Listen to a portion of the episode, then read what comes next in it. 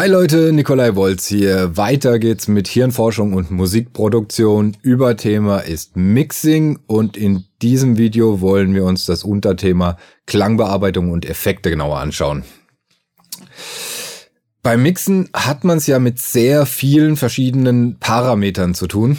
Und es gibt da so einige Parameter, wie sagen wir jetzt mal Lautstärke oder Position im Stereopanorama, die sehr klar und deutlich zu hören sind. Also auch ein Laie kann ganz klar sagen, ob das Signal jetzt eher von rechts oder eher von links kommt oder ob das Signal jetzt verhältnismäßig laut oder verhältnismäßig leise ist. Es gibt dann aber eben auch so andere Parameter, wie jetzt beispielsweise bei einem Kompressor Attack- und Release-Zeiten oder bei einem Hall, das Pre-Delay, äh, was so Faktoren sind, die schon schwieriger rauszuhören sind, wo man ein bisschen mehr Übung braucht und wo man teilweise sogar auch mit äh, geschulten Ohren gar nicht, äh, die man auch mit geschulten Ohren teilweise nicht so gut raushören kann. Und beim Mixen müssen wir ja diese Parameter einfach bestmöglichst beurteilen. Und in diesem Kapitel wollen wir uns einfach mal so die gängigsten Klangbearbeitungstools und Effekte anschauen und mal äh, Wege aufarbeiten, wie man einfach diese ganzen Parameter bestmöglichst hörbar machen kann, um sie auch einfach optimal einstellen zu können. So, und bevor wir in dieses Thema einsteigen und uns die verschiedenen Klangbearbeitungstools und Effekte anschauen, äh, nochmal so eine äh, Vorab-Info.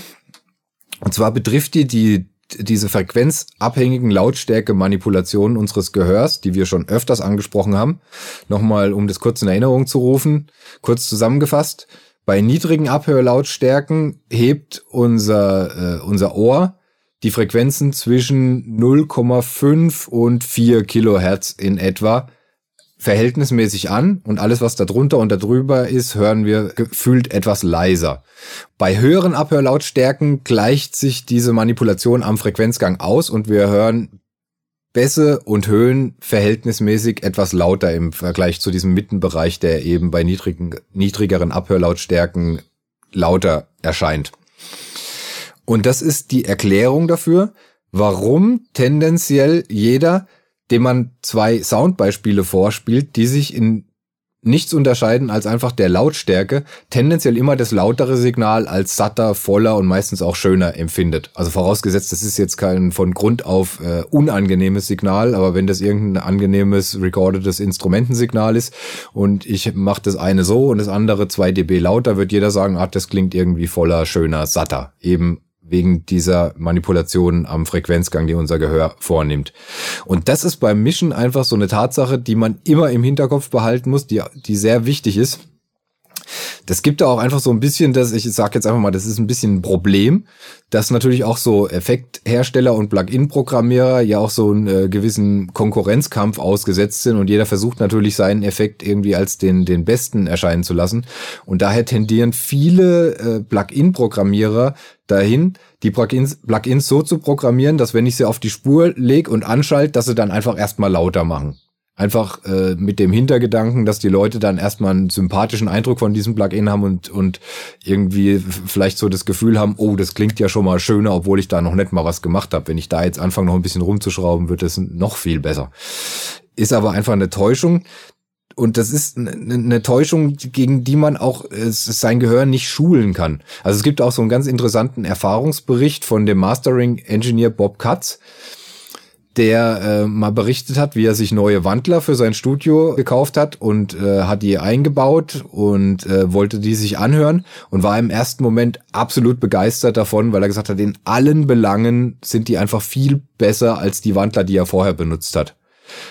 Er hat im weiteren Verlauf dann aber festgestellt, dass er die, die neuen Wandler falsch kalibriert hatte und dass die einfach 0,2 dB, also echt nur einen kleinen Unterschied, äh, lauter waren als seine alten Wandler. Und alles, was er irgendwie empfunden hat als diese klingen voller, satter, hochauflösender, haben mehr Tiefe und so weiter, kam alles einfach nur durch diese 0,2 dB Lautstärkeunterschied. Und das ist auf jeden Fall ein Mann mit einem sehr geschulten Gehör. Also wie gesagt, das können wir nicht äh, trainieren, uns äh, dagegen zu wappnen. Und von daher äh, sollte man sich das angewöhnen, wenn man irgendeinen Effekt, irgendein Plugin oder auch ein externes Gerät auf eine Spur legt, immer direkt den Output so runter zu regeln, dass wenn ich das Gerät auf Bypass schalte, äh, ich dieselbe Lautstärke mit und ohne diesen Effekt habe. Und nur so könnt ihr auch wirklich beurteilen, ob dieses Plugin wirklich äh, einen positiven klanglichen Zugewinn für euer Signal bringt oder, oder eben nicht. Das erste Tool zur Klangbearbeitung, das wir uns hier anschauen wollen, ist der Kompressor oder auch der Limiter. Was den Einsatz eines Kompressors angeht, da gibt es im Wesentlichen zwei Gründe, warum ich einen Kompressor verwenden kann. Und zwar kann ich mit einem Kompressor einmal den Dynamikumfang eines Signals ausgleichen also so wird es zum Beispiel bei Gesang, dafür wird er bei Gesang oft eingesetzt. Äh, wenn ich jetzt will, dass bei meiner Gesangsspur einfach die lauten Passagen ein bisschen leiser werden und die leisen Passagen ein bisschen lauter, dass ich einfach dynamisch eine möglichst ausgewogene Gesangsspur habe, dann kann ich die im Mix so platzieren, dass er einfach an jeder Stelle gut hörbar ist. Ein zweiter Grund, warum ich einen Kompressor zum Einsatz bringen kann, ist der, dass ich mit einem Kompressor in die Hüllkurve eines Signals eingreifen kann. Hüllkurven haben wir auch schon mal angesprochen. Hüllkurven sind neben den Obertönen und neben den Formanten ein weiteres wichtiges Charakteristikum, wenn es um Klang geht. Also jetzt vor allem zum Beispiel bei perkussiven Instrumenten wie einer Snare oder einer Tom oder einer Bassdrum ist die Hüllkurve eben auch ganz maßgeblich dafür verantwortlich, wie dieses Instrument klingt. Und ich kann mit einem Kompressor eben in die Hüllkurve eingreifen. Jetzt um bei dem Beispiel mit der Snare zu bleiben, also die Hüllkurve von der Snare habt ihr sicherlich ja schon mal gesehen, sieht meistens so aus, dass man am Anfang einen ganz starken Transienten hat und dann fällt das Signal ziemlich schnell ab. Und was ich mit einem Kompressor machen kann, ich kann diesen ersten Transienten, also diesen ersten Anschlag, kann ich zum Beispiel, indem ich eine etwas längere Attack-Zeit bei einem Kompressor einstelle, so dass der, der Anschlag, der erste, der erste Transient von der Snare quasi den Kompressor unbearbeitet passiert und dann Kurz danach setzt der Kompressor erst ein und macht den restlichen Klang der Snare, also das Ausklingen, verhältnismäßig leiser zu diesem Anschlag. Und dadurch hat man den Effekt erreicht, dass die Snare einfach ein bisschen knalliger klingt, dass sie mehr Punch hat. Ich kann natürlich auch das Gegenteil davon machen. Ich kann auch den Kompressor so schnell arbeiten lassen, dass er nur diesen ersten Transienten verhältnismäßig leiser macht. Dann wird die Snare halt dumpfer, hat weniger Punch. Aber das sind die zwei wichtigen Hauptgründe, warum ich einen Kompressor zum Einsatz bringe. Und bevor ich überhaupt mal anfange, äh, irgendwas am Kompressor rumzuschrauben, sollte ich mir im Klaren darüber sein, was ich denn überhaupt erreichen will. Und nicht einfach auf Gitarre legt man immer Kompressor, also lege ich auch mal einen drauf und stelle mal ein Gitarrenpreset ein. Dann werde ich vielleicht auch irgendwas erreichen, aber wenn ich weiß, was ich will, dann komme ich natürlich viel effektiver und schneller zum Ziel. Und jetzt gerade Kompressor ist so ein Tool, das viele Parameter hat, die mitunter sehr schwierig zu hören sind. Und äh, wie gesagt, es ist unser Ziel, jetzt erstmal zum Einstellen der Parameter irgendwie Bedingungen zu schaffen, dass ich die Parameter bestmöglichst heraushören kann und daher halt auch optimal einstellen. Und da gehen wir beim Kompressor so vor, dass wir erstmal äh, ziemlich radikale Einstellungen vornehmen. Also äh, als ersten Schritt sollte man die Ratio, also das Verhältnis, wie stark der Kompressor das, das Signal komprimiert, möglichst hoch einstellen. Das könnt ihr einfach auch bis zum Anschlag auf 1 zu unendlich äh, einstellen um, für diesen Zweck. Den Threshold, also die Schwelle, ab welcher Lautstärke der Kompressor überhaupt bei dem Signal eingreifen und anfangen zu arbeiten soll, stellen wir möglichst niedrig ein, sodass der Kompressor einfach ständig möglichst stark arbeitet. Die Release-Zeit stellen wir zu diesem Zweck möglichst kurz ein. Wenn wir eine sehr lange Release-Zeit einstellen, dann wird der Kompressor halt sehr träge und ich kann auch jetzt nicht beurteilen, greift der Kompressor gerade auf das Signal ein, das ich hier vorliegen habe? Oder ist der Kompressor einfach noch aktiv aufgrund der langen Releasezeit von dem Signal, das jetzt vorher auf den Kompressor eingewirkt hat? Also um den einfach möglichst schnell zu machen, die Releasezeit jetzt erstmal zum Einstellen so kurz wie möglich einstellen. Und jetzt habt ihr die, die Bedingungen, dass ihr die Attack-Zeit einfach optimal hören könnt. Wenn ihr jetzt anfangt an der Attack zu drehen, angenommen ihr habt diese Einstellungen jetzt äh, auf einem Kompressor, der auf einer Snare liegt, dann könnt ihr jetzt wirklich ganz gut beurteilen, kommt der erste Transient meiner Snare, kommt der jetzt gerade durch oder wenn ich es kürzer drehe, hört ihr dann, wann ihr anfangt, den abzuschneiden, wann der Kompressor den, den, äh, den ersten Transienten der Snare mit komprimiert und könnt da einfach sehr schön die Einstellungen vornehmen. Wenn ihr eine, eine gute Attack-Zeit gefunden habt, dann empfiehlt sich äh, nach dem Prozedere als nächstes die Release-Zeit einzustellen. Die könnt ihr jetzt so unter den Bedingungen dann auch ziemlich gut raushören und da auch einfach bestmöglichst Einstellungen vornehmen. Und dann als nächstes muss man natürlich diese äh, radikalen Threshold- und Ratio-Einstellungen dann wieder korrigieren. Das ist jetzt so eine Sache, das muss man dann auch immer so ein bisschen, äh, da die sich gegenseitig beeinflussen, muss man dann auch so ein bisschen äh, miteinander vornehmen. Da muss ich mir jetzt auch wieder in Erinnerung rufen, was will ich denn eigentlich mit meinem Kompressor erreichen? Will ich, ist das ein Kompressor, den ich jetzt einfach nur mal zum, sagen wir mal, zum Aufnehmen des Gesangs vorsichtshalber äh, auf den Gesang leg, um einfach ganz laute Stellen so ein bisschen in der Lautstärke abzufedern, um äh, Übersteuerungen und Verzerrungen an meinem Wandler zu vermeiden? Dann stelle ich den Threshold natürlich möglichst hoch ein, so dass er nur an den Stellen äh, eingreift, wo der Gesang einfach zu laut wird und in dem Zusammenhang werde ich dann auch meine Ratio möglichst niedrig einstellen, also so 1 zu 2, 1 zu 3, vielleicht noch 1 zu 4, aber halt nicht zu äh, radikal, um da jetzt nicht schon zu starke Komprimierungen einfach im Vorfeld vorzunehmen, weil in so einem Fall werde ich wahrscheinlich im späteren Verlauf des Mixings dann an dem, an dem, an dieser Gesangsspur dann nochmal weitere Kompressionen vornehmen. Wenn ich jetzt wiederum äh, ein Snare-Signal dahingehend bearbeiten will, dass ich auch wirklich in die, in die Hüllkurve der Snare eingreifen will, dann muss ich Threshold natürlich entsprechend niedriger einstellen, sodass auch wirklich bei jedem Snare-Schlag der Kompressor greift auf dieses Signal einwirkt und muss dann schon auch höhere Ratio-Einstellungen vornehmen, dass der, der Effekt auch wirklich deutlich hörbar wird. Wenn ich da mit 1 zu 2 arbeite, werde ich nicht so deutlich diese Transienten äh, der, der Snare anheben können, wie mit höheren äh, Ratio-Einstellungen. Was nach dieser Methode dann wichtig ist, ist, dass ihr das diese, dieses bearbeitete Signal gegenhört mit dem ursprünglichen Signal, also den Kompressor auch auf Bypass schalten, weil durch diese radikalen Einstellungen habt ihr euer Gehör ja schon auch ein Stück weit malträtiert und ihr gewöhnt euch auch ein Stück weit an diese, an diese übertriebenen Einstellungen. Und da kann es dann durchaus sein, wenn man den Kompressor dann mal auf Bypass äh, schaltet, dass man merkt, oh, das ist immer noch zu, zu radikal, die Einstellung. Ich habe mich daran gewöhnt, aber wenn ich jetzt mit dem Originalsignal vergleiche, so äh, arg will ich den Kompressor eigentlich gar nicht. Bei diesem Vergleich hören natürlich wie immer den Output des Kompressors so anpassen, dass das bearbeitete Signal und das ursprüngliche Signal, dass ihr das gleich laut hört. Nur so könnt ihr das wirklich gut beurteilen, ob das auch ein Zugewinn ist. Und auch so ein weiterer Punkt, der, der mir auch immer noch, auch nach vielen Jahren immer noch schwerfällt, wenn ihr das Gefühl habt, dass diese Bearbeitung ist kein wirklicher Zugewinn, dann macht den Kompressor einfach wieder weg irgendwie geht's mir auch manchmal so, dass ich denke so, ah nee, ich habe da schon oft gute Erfahrungen gemacht mit, was weiß ich, so einem Kompressor auf das Näher und ich hätte das jetzt hier auch gern, aber wenn das in dem Fall nicht funktioniert, dann äh, nicht irgendwie, weil ihr das immer so macht, den Kompressor da trotzdem drauf lassen, sondern dann einfach weg. Also da ist auch beim Mixing ist wirklich ganz oft weniger mehr. Äh, auch wenn einem das irgendwie schwerfällt mit diesen unendlichen Möglichkeiten, die man heutzutage durch die Digitaltechnik hat. Aber es muss einfach oder es ist empfehlenswert, dass jedes Plugin, das ihr auf die Spur legt, auch wirklich auf gleicher Lautstärke im AB-Vergleich muss einen Zugewinn bringen, sonst macht es weg, sonst fangt ihr an, euren äh, Rechner zu belasten, ihr fangt an, eure Session unübersichtlich zu machen und ihr schafft euch einfach immer mehr, durch jeden Effekt, den ihr drauflegt, schafft ihr euch einfach immer mehr Parameter, was im Ganzen dann auch einfach das, das, äh, diesen gesamten Mix immer schwieriger zu kontrollieren macht. Von daher äh, äh, sich vielleicht manchmal auch disziplinieren und Sachen, die nicht gut funktionieren, dann auch wieder rückgängig machen und wegmachen.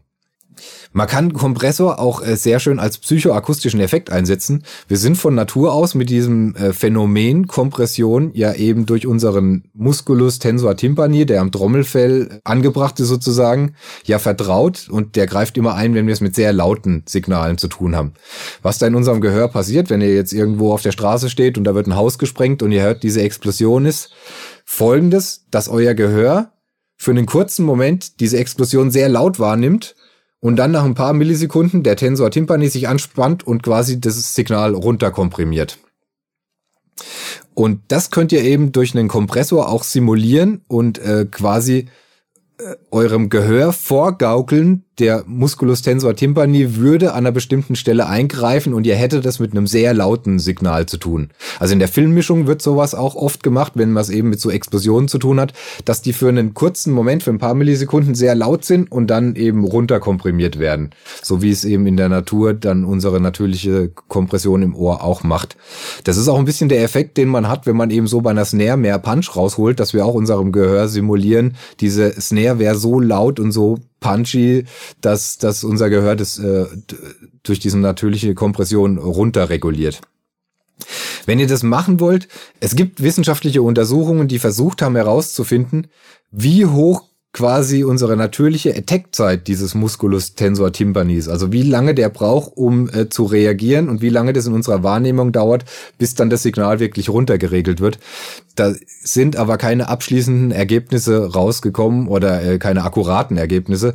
Diese, die ganzen äh, Angaben variieren da irgendwo zwischen 10 und 150 Millisekunden. Wahrscheinlich ist das dann auch immer von Fall zu Fall unterschiedlich, kommt wahrscheinlich auch drauf an, äh, vielleicht auf das Alter desjenigen, der das hört, auf die wie laut das Signal ist, wie schädlich das für unser Gehör wäre, ist schwierig zu sagen. Also wenn ihr diesen Effekt anwenden wollt, dann müsst ihr das auch einfach so ein bisschen äh, subjektiv beurteilen. Dann nehmt einen Kompressor, macht eben wie beschrieben auch so radikale Einstellungen und versucht dann eine Attack-Set zu finden, wo ihr subjektiv das Gefühl habt, so klingt es brutal und mächtig, als würde mein Gehör darauf reagieren und äh, das Signal runterpegeln. Das nächste Tool zur Klangbearbeitung, das wir uns hier anschauen wollen, ist der Equalizer, auch ein sehr gängiges Tool. Beim Equalizer gibt es genauso wie beim Kompressor auch äh, im Wesentlichen zwei Einsatzmöglichkeiten, warum man den Equalizer anwendet. Das eine ist, dass man mit einem Equalizer den Klang eines Instrumentes aufwerten kann. Also ich kann durch einen Equalizer ein Instrument brillanter klingen lassen, indem ich die Höhen anhebe. Ich kann es mächtiger klingen lassen, indem ich den Bassbereich oder den Grundtonbereich, der kann auch in den äh, oberen Mitten liegen, je nach Instrument, indem ich den anhebe.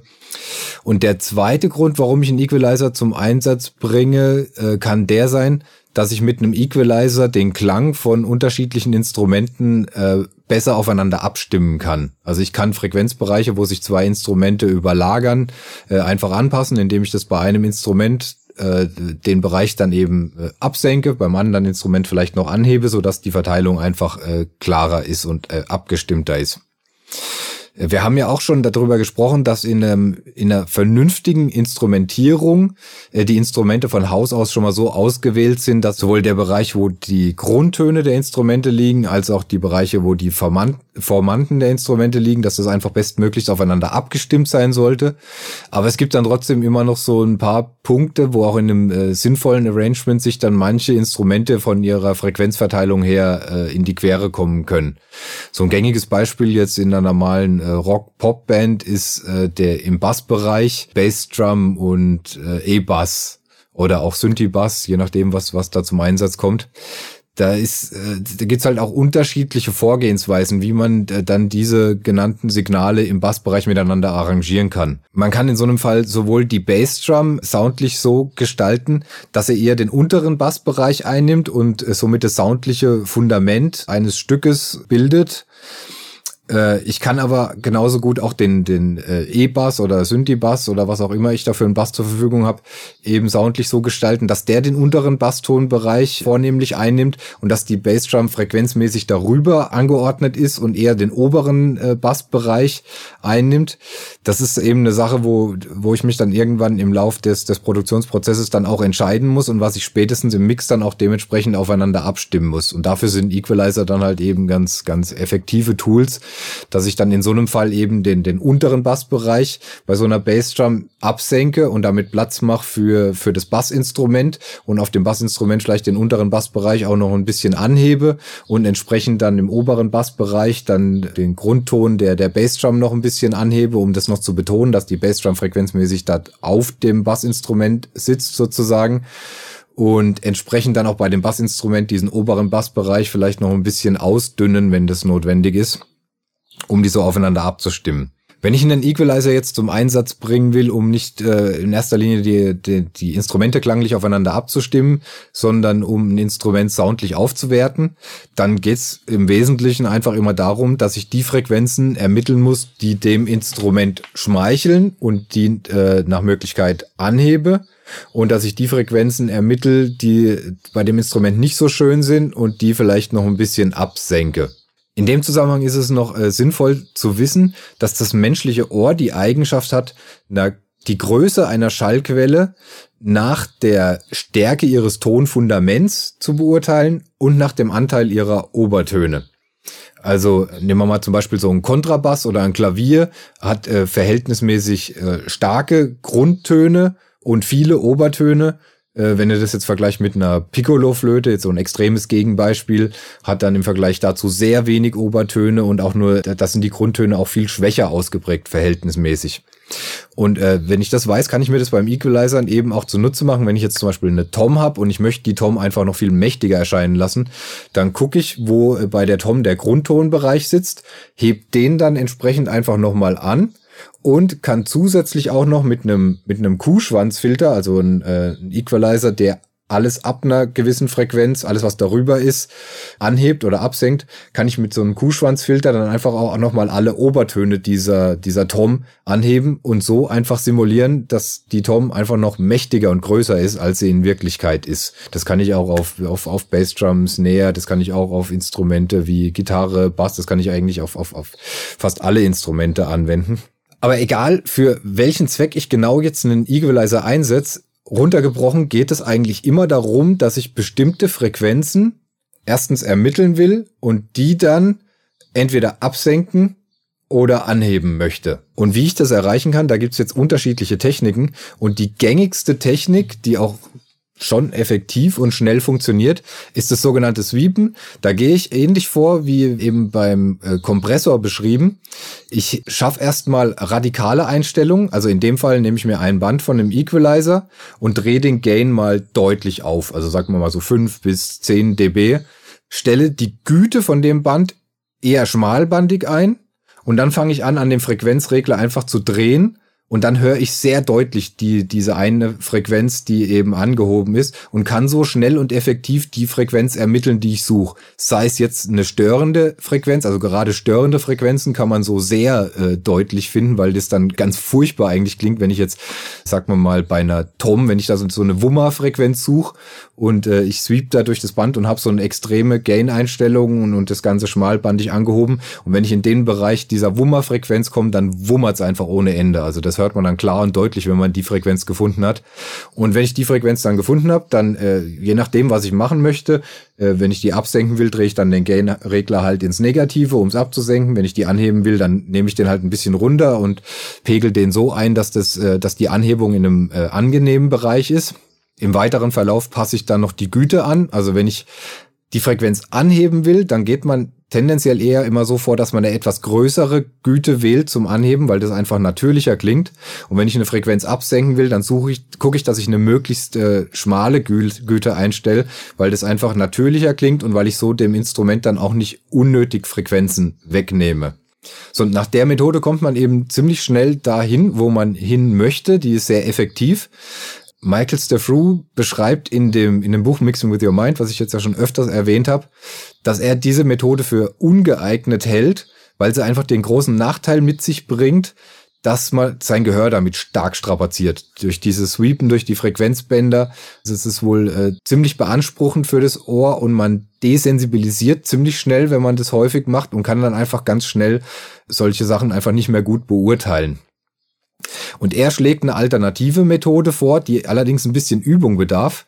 Und zwar sagt er in so einem Fall, wenn ich eine Frequenz ermitteln will, dass ich schleife mir den Equalizer in die, in die Spur ein, die ich bearbeiten will, äh, schalte den erstmal auf Bypass, stelle alles auf neutral und überlege mir erstmal im Kopf, versuche zu schätzen, welche Frequenz will ich denn jetzt hier anheben oder absenken? Welche Frequenz ist die, die mich stört? Versuche die zu schätzen, stelle die Frequenz dann in einem äh, Band bei meinem Equalizer ein. Sagen wir mal, wir wollen eine Frequenz anheben. Ich versuche die zu schätzen, stelle die frequenzmäßig ein, hebt drehe den Gain-Regler nur leicht hoch, auch so, also nur so weit, wie ich auch in etwa diese Frequenz anheben will und schalte dann den Equalizer, den wir auf Bypass gestellt haben, schalte dann den Equalizer an und versuche dann zu beurteilen im AB-Vergleich, anschalten, ausschalten, habe ich die Frequenz auch wirklich getroffen. Das hat eben dann zum einen mal den Vorteil, dass ich mein Gehör schul. Wenn ich das regelmäßig mache, dann kann ich irgendwann schnell und genau die Frequenzen schätzen, die ich, die ich bearbeiten will. Und ich strapaziere mein Gehör einfach nicht durch dieses Hin- und Her-Swipen. Also die, ich finde diese Technik ziemlich, tatsächlich auch echt ziemlich genial. Das ist eine sehr gute Idee.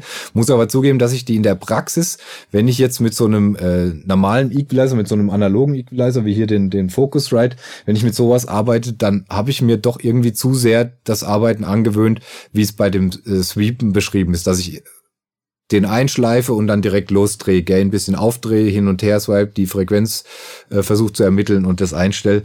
Und irgendwie habe ich es nicht so richtig geschafft, mir in so einem Fall das wirklich anzugewöhnen, das konsequent zu machen, weil ich so das Gefühl habe, die Technik ist zwar super, aber nach meinem Gefühl, da ich es nicht, nicht so richtig geübt habe, brauche ich doch ein bisschen länger damit. Und ich verfall einfach immer wieder äh, in die alte Gewohnheit, wenn ich es mit so einem Equalizer zu tun habe.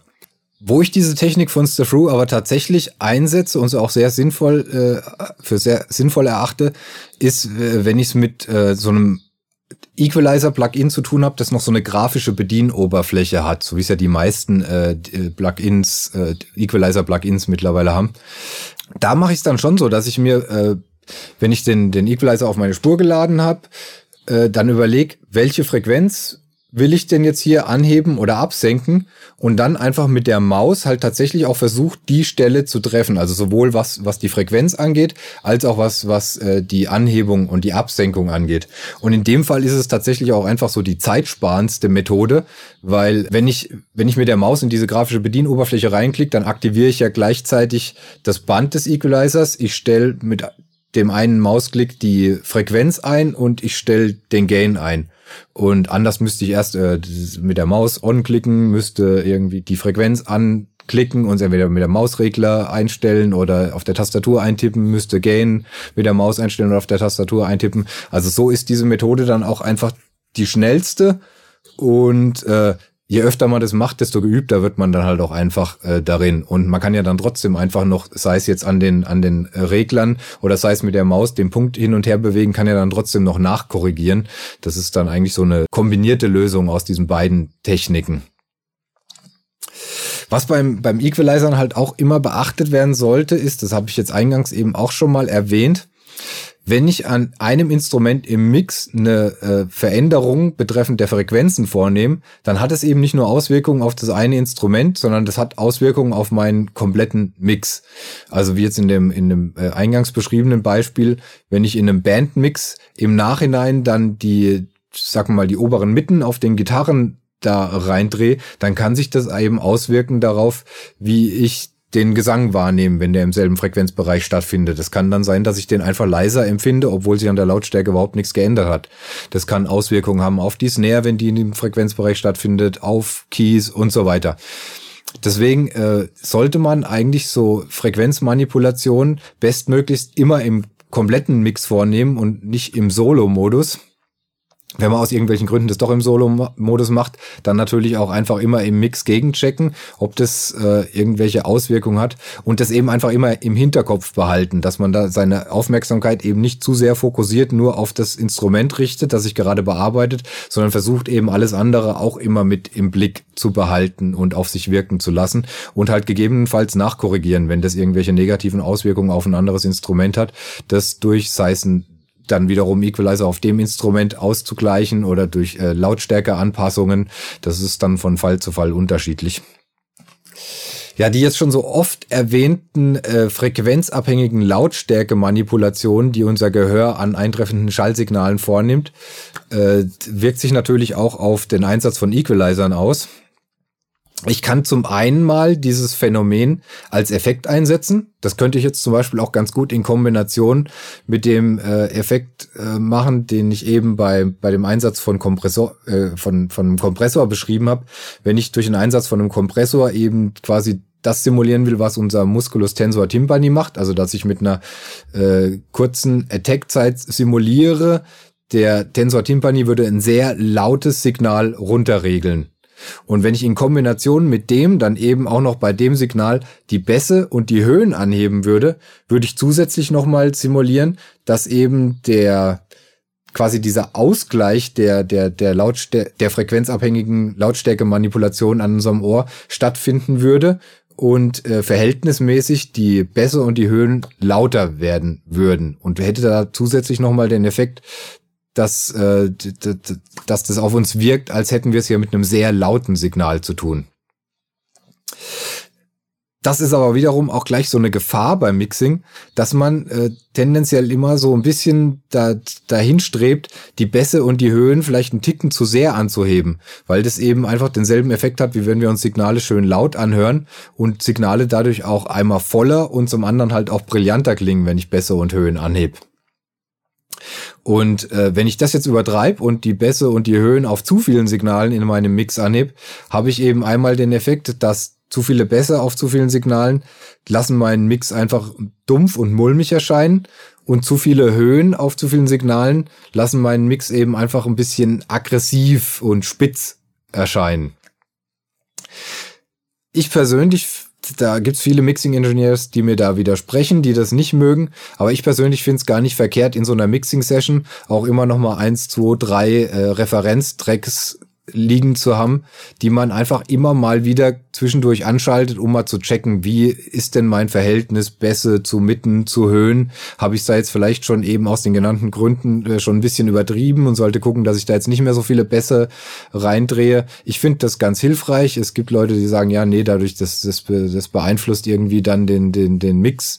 Ähm, kann jeder für sich selbst entscheiden. Ich finde es, wie gesagt, ganz hilfreich, einfach regelmäßig mal die Ohren quasi zu resetten, zu checken, wie sind, wie sind da meine Verhältnisse und dann weiterzumachen und gegebenenfalls halt dem auch ein bisschen entgegenzusteuern. Wenn ich merke, ich habe hier jetzt schon verhältnismäßig viel Höhen, dann eben nicht weitermachen und überall noch mehr Höhen reindrehen. Wenn ich jetzt mit so einem Fall zu tun habe, dass ich äh, merke, boah, ich habe meine Höhen im Mix schon ziemlich überstrapaziert, habe aber zum Beispiel immer noch das Gefühl, mein Gesang, der klingt zu dumpf. Ich würde eigentlich jetzt gern, obwohl ich hier mit den Höhen schon äh, am Limit oder vielleicht sogar ein bisschen drüber hinaus bin, würde da eigentlich trotzdem gerne noch ein bisschen mehr Höhen reindrehen. Dann äh, kann man da auch einfach die umgekehrte Strategie fahren, da unser Gehör eben einfach immer relativ arbeitet und Signale immer im Vergleich zu anderen Signalen beurteilt, könnte ich in so einem Fall dann auch einfach den Gesang erstmal so lassen, wie er ist und bei allen Instrumenten, wo ich die Höhen reingedreht habe, die Höhen vielleicht wieder so ein bisschen zurücknehmen und schafft dadurch den Effekt, dass mein Gesang subjektiv mehr Höhen erhält und habe dann vielleicht schon genau den Effekt, den ich haben wollte und habe gleichzeitig vielleicht meinen in den Höhen schon ein bisschen strapazierten Mix in dem Bereich wieder ein bisschen entlastet. Dasselbe funktioniert auch im Bassbereich, im Mittenbereich. Das kann in so einem Fall auch eine ganz hilfreiche Strategie sein. So, das war der erste Teil von Klangbearbeitung und Effekte. Weiter geht's im zweiten Teil mit Hall, Delay und Verzerrungen. Danke fürs Zuschauen und bis zum nächsten Mal.